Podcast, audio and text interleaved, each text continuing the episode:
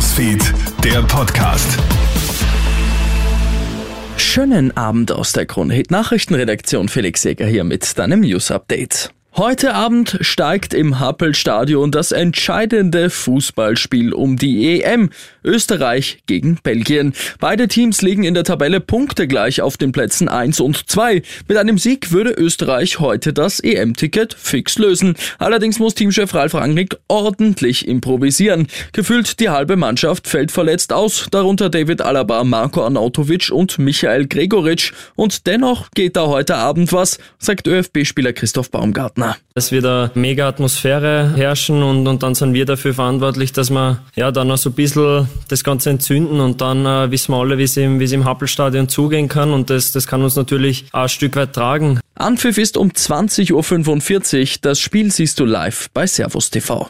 Morgen müssen sich Passagiere der Austrian Airlines auf Verzögerungen und einen geänderten Flugplan einstellen. Wie man heute mitteilt, wird morgen kurzfristig eine Betriebsversammlung stattfinden. 92 Kurz- und Mittelstreckenflüge müssen gestrichen werden. Rund 8000 Passagiere sind betroffen. Informier dich rechtzeitig über deinen Flugstatus. Betroffene Passagiere werden auf Flüge der Lufthansa-Gruppe umgebucht.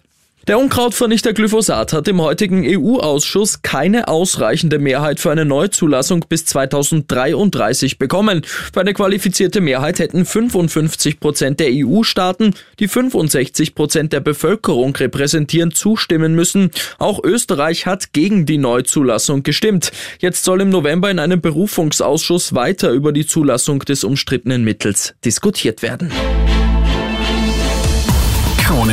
Newsfeed, der Podcast.